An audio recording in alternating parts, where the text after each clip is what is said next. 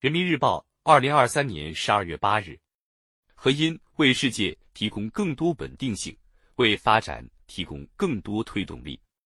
十二月七日，习近平主席会见来华举行第二十四次中国欧盟领导人会晤的欧洲理事会主席米歇尔和欧盟委员会主席冯德莱恩，双方就中欧关系中的战略性、全球性议题深入交流，为中欧关系指方向。画蓝图、提信心、增动力，发出了共同努力推动中欧关系进一步向前发展的积极信号。在双方领导人亲自关心和战略引领下，中欧关系呈现全面复苏和稳中向上的良好态势。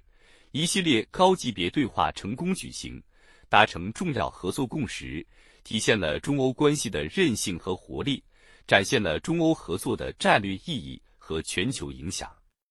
中欧释放出加强沟通接触、开展对话合作、建设性管控分歧的积极信号，并取得积极成效，为动荡不安的国际局势注入了稳定性和正能量。中欧之间没有根本战略分歧和冲突，中国对欧政策保持长期稳定，始终视欧洲为多极化世界中的独立一极，坚持中欧关系不针对。不依附，也不受制于第三方。中国出台了三份对欧盟政策文件，都将相互尊重作为发展中欧关系的首要原则。中欧全面战略伙伴关系走过二十年历程，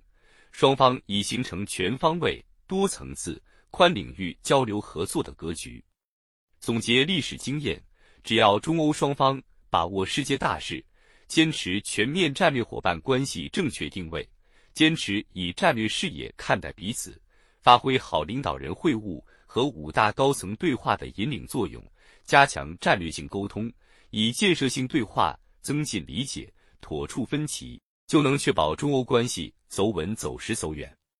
中欧是伙伴，不是对手，双方共同利益远大于分歧。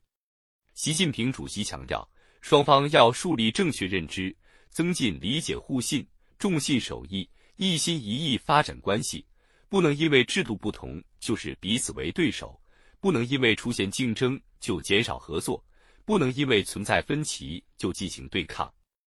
中欧经济具有高度互补性，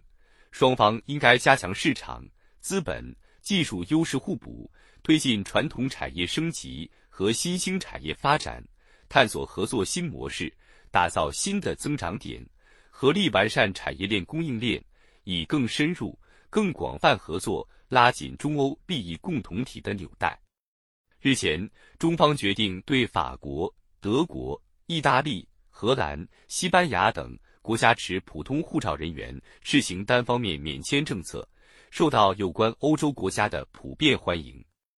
未来，中欧双方还要加强人文交流，便利人员往来。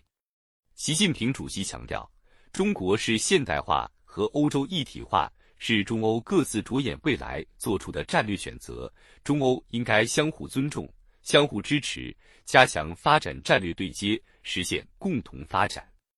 中方愿继续推进高质量共建“一带一路”，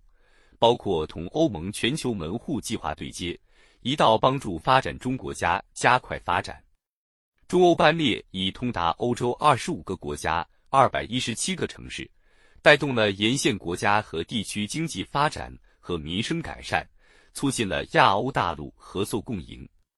最新数据显示，今年一至十一月，中欧班列货物运量已超二零二二年全年。中国正在推进高质量发展和高水平开放，愿将欧盟作为经贸合作的关键伙伴、科技合作的优先伙伴。产业链供应链合作的可信伙伴，追求互利共赢，实现共同发展。米歇尔和冯德莱恩表示，欧方高度重视同中国的关系，不希望同中国脱钩，期待同中国发展长期稳定、可预测、可持续发展的关系。希望通过此次欧中领导人会晤，为未来欧中关系发展注入新的动力。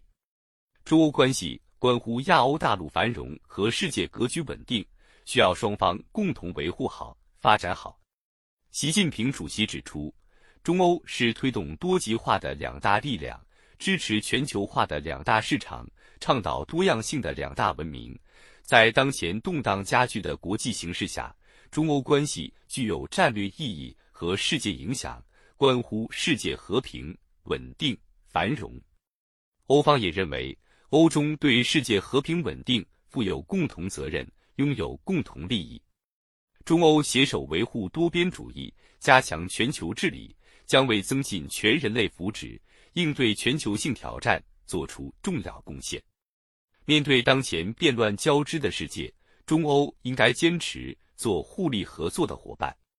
中方愿同欧方一道，坚持相互尊重、合作共赢，坚持真正的多边主义，不断深化中欧全面战略伙伴关系，共同为世界提供更多稳定性，